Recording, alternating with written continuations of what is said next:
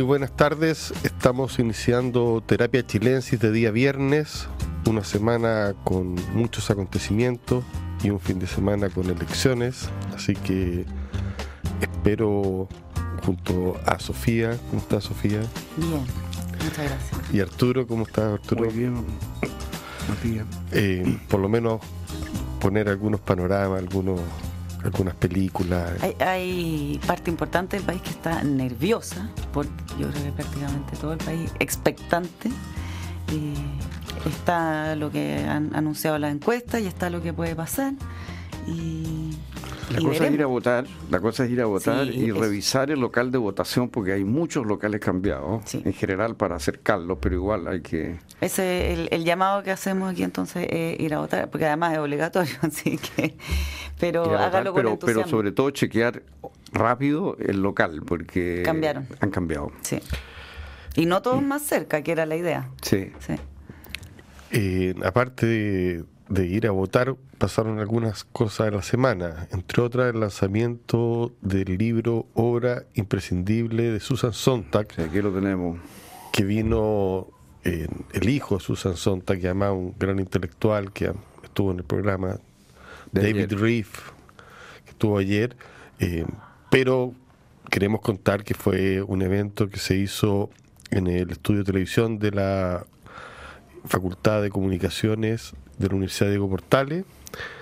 Eh, estuvo David Reef ahí, lo interrogamos un rato Sí, con tú, la tuviste- decana. tú participaste en la presentación. como el... No. ¿Cuál era tu figura? ¿Moderador, entrevistador? No, los- entrevisté, estaba con Álvaro. Bizama y estaba, estaba un grupo de personas que, que conversamos con él, la, la decana de la facultad, entre otras situaciones, y muy entretenida la, la manera de, de referirse un poco a su madre, entretenida no, no, no porque fuera particularmente aclaradora, sino por lo especial.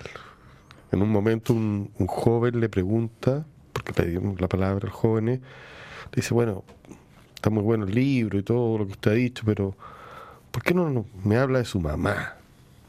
De, de lo que le pasa a usted con su mamá, así. Incluso dice, si usted recurre a algunos textos cuando tiene emociones eh, vinculadas a su madre. Y ahí David Reef le, le contesta muy atinadamente y de manera muy suave también que él no habla a su madre, que, que, que detesta el yo, detesta revelar ese tipo de cosas, que no está para eso, está para preservar el, el patrimonio que dejó Susan Sontag, pero no para contar intimidades. Y lo aplaudieron. Sí, a mí me encantó la reacción de los estudiantes que lo aplaudieron por un acto de pudor en lugar de en un mundo en el cual estamos tan habituados Tan al exhibicionismo, a la exposición de lo íntimo y se espera que eso ocurra necesariamente y si no al- alguien no lo hace es visto como hipócrita o como insincero. Y aquí esta respuesta eh, entre, entre tranquila e irónica de David eh, le encantó a los estudiantes, lo, lo aplaudieron espontáneamente por mantener una actitud de pudor en el fondo, ¿no? de Sí. mantener su privacidad en la privacidad. Sí, y bueno, el lanzamiento estuvo acotado a- al libro y un poco o a las proyecciones que uno hace, y eso quizás es lo más interesante porque deja ver algunas ideas. No sé, yo le pregunté, por ejemplo, que lo que estaba aconteciendo ahora con la cultura, cómo lo vería, él creía Susan Sontag. Eh, para sintetizar, porque hizo una locución un poco de 10 minutos, no sé, pero dijo que bueno ella no creía en el origen y que eh, respecto a las diversidades tampoco se tomaba muy en serio su subjetividad entonces eh, creía que habría estado en contra Esto De, de- de la cultura de la Woke, identidad sí. y de woke. Mm. dijo que eso también eh, contó que escribía poco o sea no es una mujer que se levantaba a las 8 de la mañana y tenía una rutina sino que de repente escribía porque tenía muchas cosas que hacer, como ir a exposiciones, Escribía ver poco, pero sumaba escribió harto, harto. ¿ah? porque, porque Y esto es solamente una selección, Un ¿no? libraco más o menos, sí. Pero era- eran no cosas que. novela. Bueno, pero no tenía una, una rutina, tenía. No, sí, sí. en- Sí. Y no sé, a través de esas pequeñas respuestas, eh, le dijo, por ejemplo, que lo- las redes sociales, estaba seguro que lo eran fascinado. Así, ¿ah? Claro. Lo interesante de, de, de, bueno, de Susan Sontag, pero, pero a través de, de su hijo David Riff y él como pensador, eh, lo poco obvio, lo original. Eh, yo, un- yo habría pensado, no, Susan Sontag habría despreciado las redes sociales. Me decía esto y es como, ah, mira. No, dijo- Siempre es como sorprendiendo un poco. Porque contó que él venía llegando de, de la, de la guerra en Ucrania y dijo, mira, en Ucrania no hay agua, pero existe la posibilidad que alguien hable con su polola que está en San Francisco, Desde el frente. desde el frente, Claro. porque sí hay sistema de conexión. Entonces, Entonces, es eso hubiera fascinado distinto. eso, según él, le contaba Sí, desde sí, su sí. especulación. Oye, y el libro, bueno, el libro lo comentamos hace un tiempo, pero el libro yo, eh, yo vuelvo a leer a la Susan Sontag y vuelve a sorprenderme la, la, la inteligencia, la originalidad eh, y la naturalidad de, de- de- de su escritura sobre los temas más variados. Por ejemplo, leí anoche un texto que es un texto en realidad sobre el fotógrafo Mapplethorpe pero que comienza describiendo lo que es una sesión fotográfica en la cual ella está como modelo, no, no, digamos en el sentido de que es la persona que están fotografiando durante un rato, como escritora, obviamente, y, y cuenta cómo ella va sintiendo su cara. eh, porque dice, claro, en la, la mirada normal, ¿no es cierto? Uno devuelve una mirada, pero ante el fotógrafo uno no tiene la mirada del fotógrafo. Entonces, eh, yo siento, me dice, como que estuviera detrás de mi cabeza y empiezo a sentir todos mis rasgos como ajenos durante el proceso de sacar fotos y empieza a mostrarte lo que es en realidad este tipo de cosas eh, eh, con una mm, lucidez, con una originalidad, de una manera que te desfamiliariza por completo el proceso de sacar fotos. ¿no? Esto es parte de su reflexión sobre la fotografía, donde ella tiene un gran libro, en realidad dos grandes libros eh, Sí. sobre la fotografía y el otro que eh, pensando en el dolor de los otros. eh, sí, sobre el dolor de los demás. o sea, el dolor de los demás está traducido en, en inglés, regarding the pain of others. Y, y, y- y donde ella reconsidera el tema de, de la fotografía a la luz de la guerra y de su experiencia en la guerra de, de Bosnia, donde ella estuvo muy presente como, como escritora. ¿no? Y David Riff es un gran, gran intelectual por su propia cuenta y además un corresponsal de guerra que viene llegando Claro, de, de Ucrania, Ucrania. y se va a pasar buena parte del próximo año allá, parece, eh, reportando, No, reporteando es un desde la guerra, personajazo en desde sí el frente. mismo y claro, como decíamos, un, un pensador muy original, muy agudo. Sí. Eh, toda su tesis sobre la memoria también es como con- contracorriente. Sí, es un tipo eh, muy provocativo, valiente, valiente, sí. irónico, Sí. con una cultura vastísima. Insisto en lo de la ironía, porque eso lo hace muy particular. Mm. Y ese libro sobre la memoria es un libro muy importante, muy contracorriente. Sí, interesantísimo. Y, y ha estado en muchísimas guerras como corresponsal de guerra. eh, ha tenido. Y, y, oye, y está Claro, en se ha enfrentado frente. al dolor y son temas que, Sí. Oye. que, que maneja bien. Entonces yo quería decir solo que si está escuchando usted este programa y por alguna razón no escuchó el Terapia Chilense de ayer, eh, vaya a por él en el podcast, porque ahí estuvieron conversando con David Rick. Sí, sí, y el libro es, muy interesante. Susan Sontag, obra imprescindible, es una muy buena selección, da una muy buena idea de lo que es lo central de, Susan Sontag, en- de sus ensayos. También hay cosas de diarios de vida, trozos de diarios de vida, incluso hay trocitos de, de sus novelas. Eh, ella de- que escribió una novela que, que fue muy famosa y se tradujo y circuló muchísimo, eh, ¿no es cierto? El amante del volcán, Sí, ¿no? una novela histórica sí. que fue un bestseller mundial, ¿no? Eh, una novela interesante. Hay una foto muy, muy linda que circula, si la buscan en Google, que hizo Diane Arbus, una gran fotógrafa, de Susan Sontag abrazada de David Riff. De niño. Ah, sí, la es del año 65, la tengo en Ah, mi. Instagram. ahí. Ah, sí. Y es muy, muy, muy bonita. Oye, me gustaría cambiar de tema, pasar a un escritor que también conocemos, por lo menos yo sé que Arturo lo conoce, Horacio Castellanos Moya. Ah, un gran escritor, extraordinario. Acaba de sacar una novela que se llama El hombre amansado, de literatura Random House. Yo soy bien fan de Horacio Castellano Moya, me encanta El Asco. Bueno, El Asco es un clásico. Yo creo que es Sí. una de las novelas humorísticas, eh, eh, tragicómicas más logradas, de, te voy a decir, ¿ah? de, de, en castellano en todo el siglo XX. Eso, eso, digo. O sea, no, gran novela. No solo en castellano moya, en castellano. No, no, es una cosa espectacular el asco. Si alguien no ha leído el asco, yo recomiendo el asco de castellano moya, pero sin vacilación. Es una novela extraordinaria. Es tan buena que las siguientes novelas, que también son buenas, nunca eh, van a tocar ese lugar, digámoslo así, debo decirlo. A mí me gusta mucho otra que se llama Insensatez y tiene una beta periodística y también introspectiva, un, un libro que se llama Cuadernos de Tokio que publicó mm. eh, Weathers, que me gustó. Pero este libro, El hombre amansado, me lo leí de un paraguaso, como se decía antiguamente. Es una novela breve que se lee muy rápido absolutamente actual y que es la historia de un sujeto que eh, comete el error, esto no, no, está contado de esta manera, pero bueno, comete el error de, involucrarse con una joven y por ende pierde el trabajo, pierde algo que hoy día le puede pasar a muchas eh, personas que hacen, que se meten en esos problemas con una joven.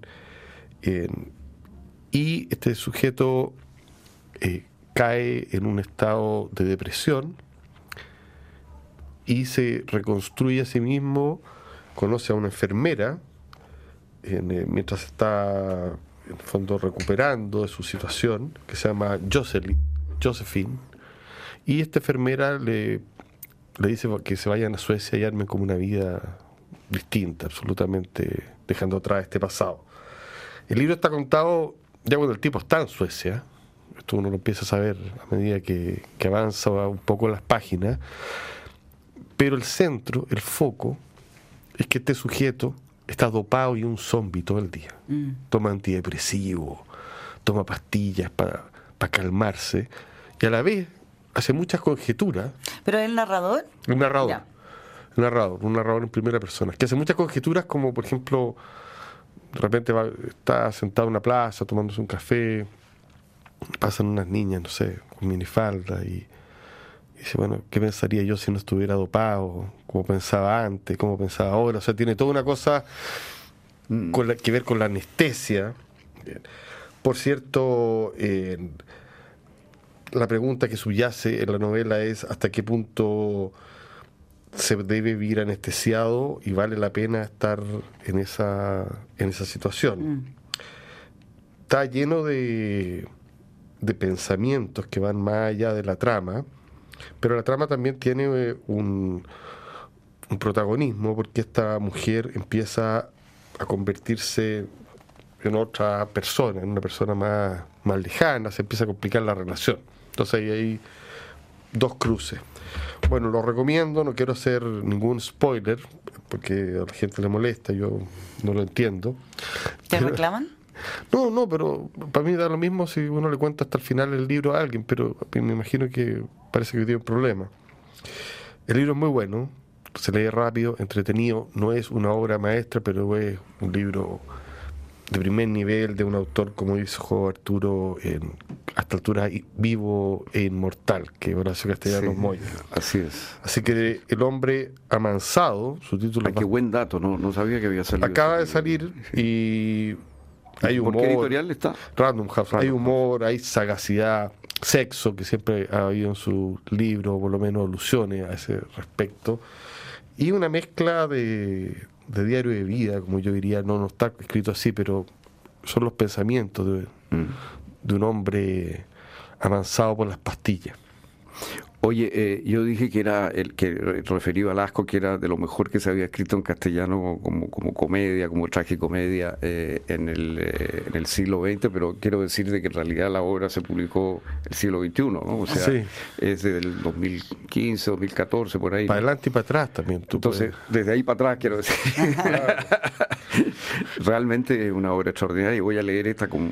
Léela, fíjate, porque hay, interés, es un tipo con, un gran escritor y tiene muchas otras muy buenas novelas, no quiero decir. Y tiene, mucho oficio. Tiene mucho, o sea, es bien. Sí, sí, sí. Eh, tiene oficio y yo creo que y vive entre el periodismo, la escritura, las universidades. Y también tiene una curiosidad que escribe Tokio, escribe Suecia, escribe, bueno, por cierto, Guatemala, Centroamérica, que Washington Salvador, aparece, claro. El Salvador.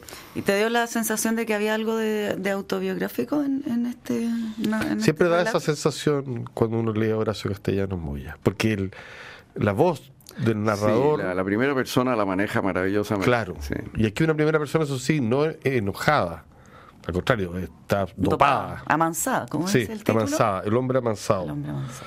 Así que eh, no se pierdan solo este libro, también pueden encontrar otros libros de la librería y es un autor que uno va, a va bastante en la segura. El asco, bueno, es su clásico. Y El hombre amasado es su novedad. Sofía, tú traes películas. Yo, eh, no, a propósito de otro de los sucesos que marcaron la semana, que fue eh, la muerte de Mikhail Gorbachev, que a muchos los sorprendió porque lo creían ya, ya muertísimo. Pero estaba vivo el hombre, eh, murió eh, el 30, eso como el martes, y, mm, y a propósito de eso me eh, motivé a ver el documental Meeting Gorbachev de Werner Herzog y André Singer, que eh, es del año 2018. Bueno, y es eh, Herzog conversando con eh, Gorbachev ya mayor pero impecable. Una conversación eh, donde en todo momento hablan ruso entonces ahí yo no sé bien cómo resuelven lo, lo de la traducción pero parece que tiene como un aparato en el oído y donde se hace todo un repaso por todos los eh, importantísimos eh, sucesos y cambios políticos que, impulsó Gorbachev y la perestroika, qué sé yo, y pero también tiene mucho de mm, está muy presente Herzog porque bueno, porque parte de una conversación y porque él también lo aborda con mucha gratitud por la reunificación de Alemania, por el, el papel que jugó, entonces eh, se enfrenta a él como, como documentalista desde la total reverencia y emoción. Y eh, Gorbachev me llamó la atención un hombre como cálido, eh, muy digno, tampoco tan grandilocuente, muy sencillo en su respuesta, eh, muy como común y corriente, entre comillas, siendo que, desempeñó eh, papel bien eh, sobresaliente, bien lejos de lo común y lo corriente. Y eh, bueno, todo, todo, pa- para qué hablar de todos los hitos que se recorren, que son los que se imaginarán, la caída del muro, etcétera, la, este como golpe casi golpe de Estado que le hicieron, donde ahí Yeltsin se, se sube al tanque y después de lo cual él tiene que, que renunciar. Y ahí viene en el documental un- una escena que a mí me encantó, y es que eh, cuando están preparando el- en el fondo la- el set de, de televisivo para que eh, Gorbachev se dirija al pueblo y eh, haga el discurso de su renuncia, están al lado los productores y le dicen ya, entonces están planeando cómo van a hacer la toma, entonces le dicen ya, lo que vamos a hacer entonces es cuando dice estas palabras y luego al firmar la renuncia, el primer plano, y Gorbachev lo está escuchando y dice, no voy a hacer eso, y firma, y les embarra la toma, lo aniquila, eh, los otros se quedan, pero ¿cómo? no, firmó así como que esto no es un show, como un hombre muy digno y, y muy eh, poco Vivo. poco escandaloso, sí, sí, todo como bajándole mucho el perfil a las cosas, Vida privada de él, cuenta. sí, en un- eso yo terminé llorando a Mare, porque él fue un hombre muy, muy, muy, muy enamorado de su mujer Raiza. Eh, en un régimen por definición machista, ella fue su compañera también en, lo público y fue, parece, una importante voz política para él. Y él la amó con todo su corazón y era muy expresivo. Eh, dice, bueno, y ahí He- Herzog es como ya, pero ni en los matinales uno ve tanto tanto buscarle el, la lágrima, le dice. Pero cuánto la extrañas, pero cómo es la vida sin ella, pero qué sientes en la mañana cuando ella no está a tu lado. Le, le así le tira como. Y él. eh, inmediatamente emocionado trata de contenerse pero se le, se le escapa la lágrima y dice no básicamente que la vida sin Raiza dejó de, de tener sentido para él. Y ahí muestran imágenes del funeral de, de su adorada Raiza y el hombre llorando, pero como Magdalena, deshecho en lágrimas, uno de los jefes de Estado más eh, importantes ahí. Entonces bien como Pasiones rusas Sí, también, pero es que los rusos son lo- rusas. los rusos son llorones, sí, es verdad. Sí. Pero pero igual eh, descoloca un bien. poco verlo verlo así. Y ahí aparece como en, en el funeral de Raiza el, el joven Vladimir Putin ahí a, a prestar su Qué, qué- qué figura tan intrigante eh, es, porque fíjate que la verdad es que nadie, yo creo que ni él mismo imaginaba lo que iba a ocurrir. Cuando él comenzó la perestroika, que era simplemente transparencia, yo estuve en Moscú en ese momento y bueno, la gente no se imaginaba lo que venía. Mm. El Partido Comunista era demasiado poderoso, mm. eh, estaba completamente ligado al futuro y al destino, como se demostró, de la Unión Soviética. Y, y nadie pensaba que simplemente estas normas de transparencia, de, libertad de expresión un mm. poco, de poder iban a producir lo que produjo, digamos.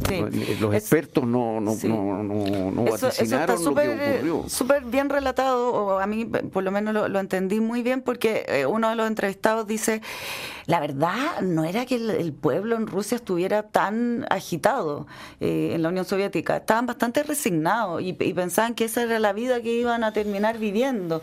Y luego realmente se prendió la mecha y... Claro, ahí apareció una, una crítica, bueno, había una fascinación por Occidente. Bueno, yo me acuerdo de eso, porque, a ver, no sé, más o menos chicos te mostraron en la televisión chilena, en los, en noticiarios, cuando llegó McDonald's, por ejemplo. Bueno, eso yo lo vi, eso, por ejemplo, eran cuadras de cuadras de cuadras de mm. gente que quería comerse un McDonald's.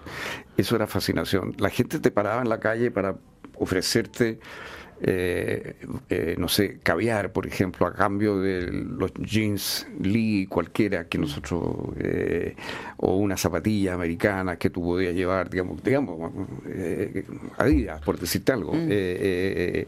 o sea, había una fascinación por la cultura de consumo occidental, indudablemente y había una distorsión de precios tal que tú podías comer caviar hasta, hasta cansarte por nada, ¿no?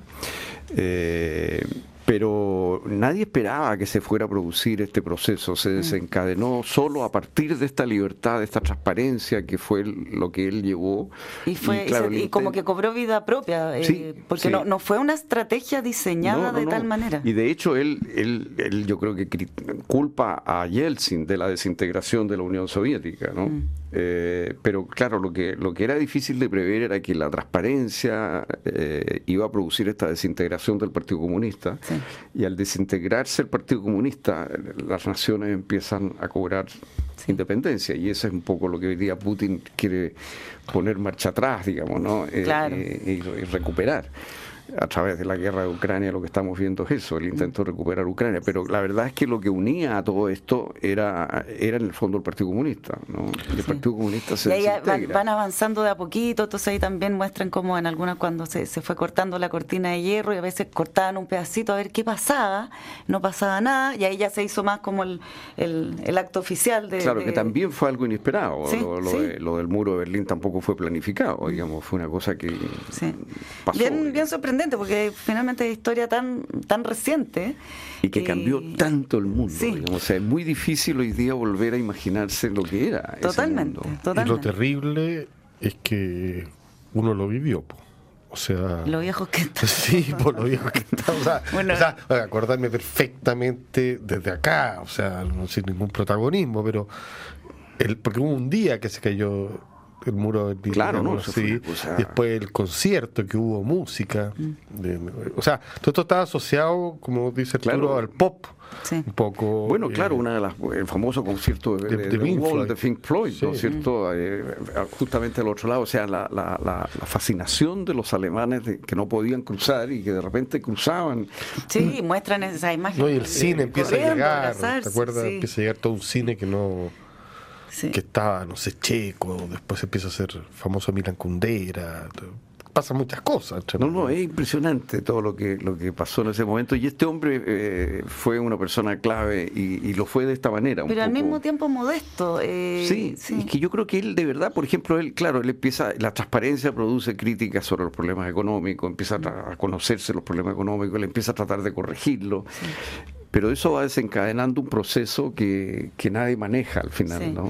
Sí, igual en algunos momentos mostraba así un ánimo un poco más eh, beligerante, decía que se arrepentía mucho de, haberle dado la a Yeltsin finalmente, que debo, porque se, fue traicionado o se sintió traicionado. Entonces, que debió haberlo exiliado. como que se, se, se equivocó. Se, equivocó. Sí, él pensaba que él podía retener, no por el nombre de la Unión Soviética, pero retener todos estos países. ¿no? Eh, pero era difícil, yo creo. Pero en fin, eh, eh, la, política es así, la historia es así. Bueno, será enterrado este hombre este sábado. Eh, me imagino que va a ser una, una ceremonia de aquellas, porque los rusos son buenos. Pero es que en, Rusia no está tan. No, no, no lo quieren todo. para no, porque justamente Putin está. Claro. Putin, se excusó. Dijo que no, por agenda no va a poder ir no, al, funeral. pero le fue a dejar una florcita. Y, ahí por ahí leía que salió del búnker, porque parece que Putin ha estado todos estos meses sumergido en un búnker. Salió ¿Ah, del búnker a dejar, la, flor, pero no, no va a participar del acto oficial. Y efectivamente, eh, Occidente quiere mucho más a Gorbachev de lo que es querido en, en, en, la Rusia de hoy, probablemente. Pero bueno, ahí eh, será entonces despedido y se, y se va a reunir con su raíz, lo van a enterrar ahí al lado de, su mujer. Arturo trae ya un misterio totalmente insondable. Cuéntanos, Arturo, por favor. Mira, he estado leyendo un libro que se presentó el viernes pasado, eh, un libro que se llama La evolución iluminando, de Rolf Benke. Rolf Benke publicó un libro hace muchos años que se llama El árbol del conocimiento, con eh, Humberto Maturana y Francisco Varela, o sea, en la onda de la biología darwiniana, digamos, ¿no? autopoyética y todas esas cosas.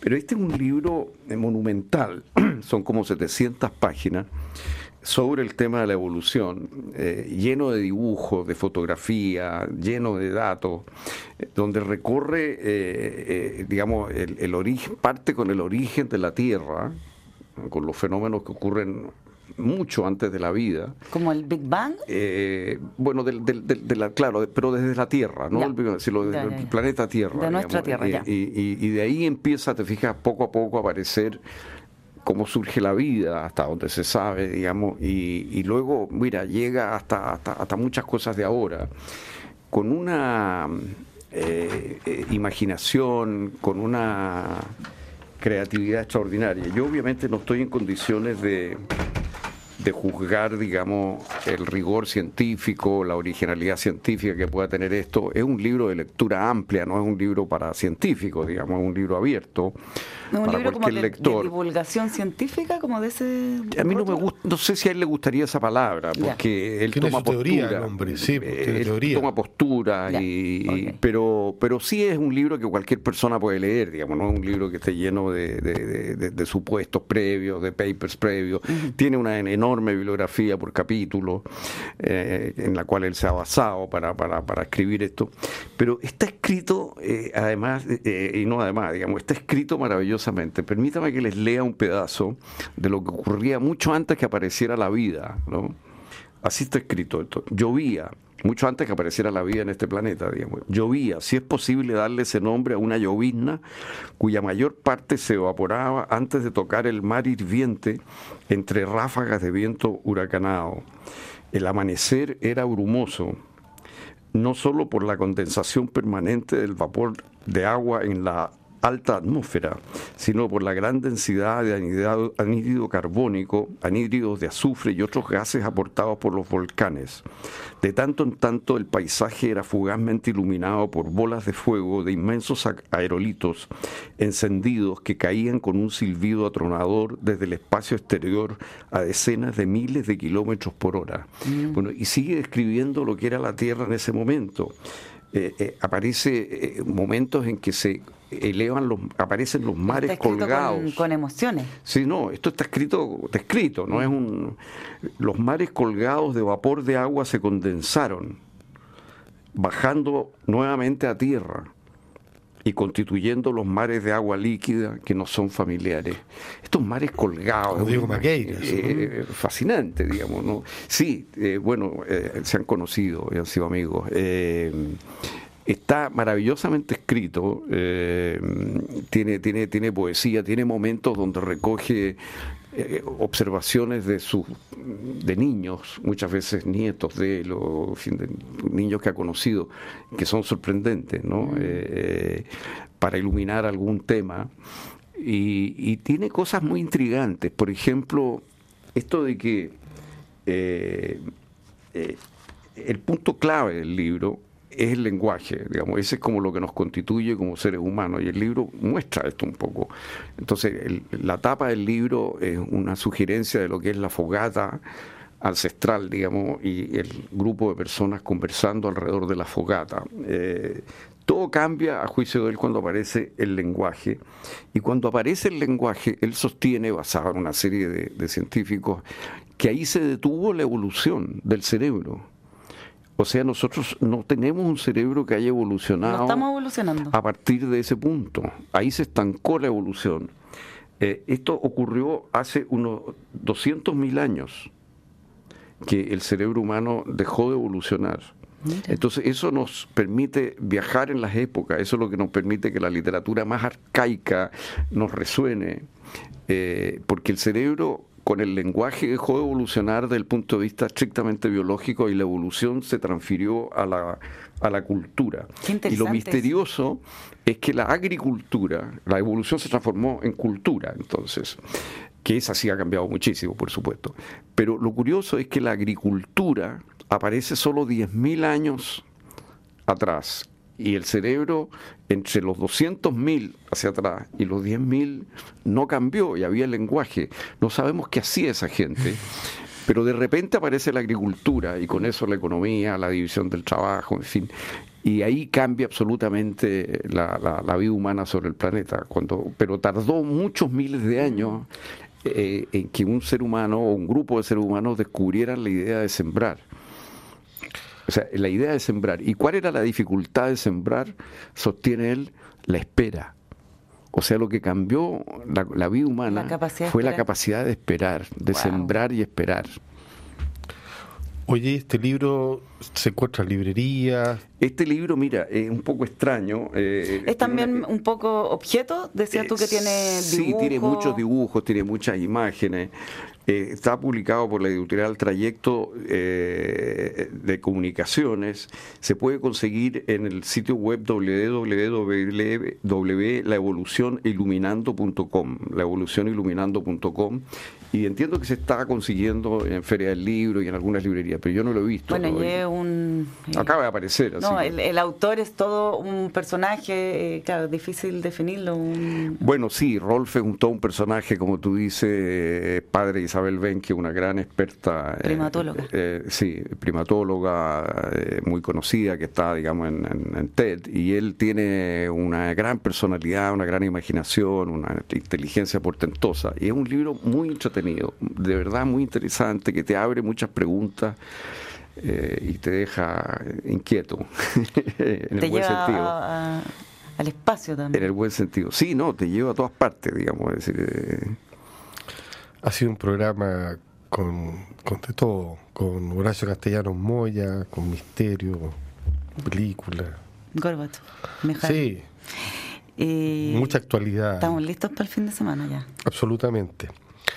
Espero que disfruten este fin de semana, que vayan a votar, como ya contamos, eh, y que descansen si es posible también, ¿no? No, no deja de ser una invitación. Están todos muy nerviosos, traten de descansar y conectarse a otras cosas como este podcast.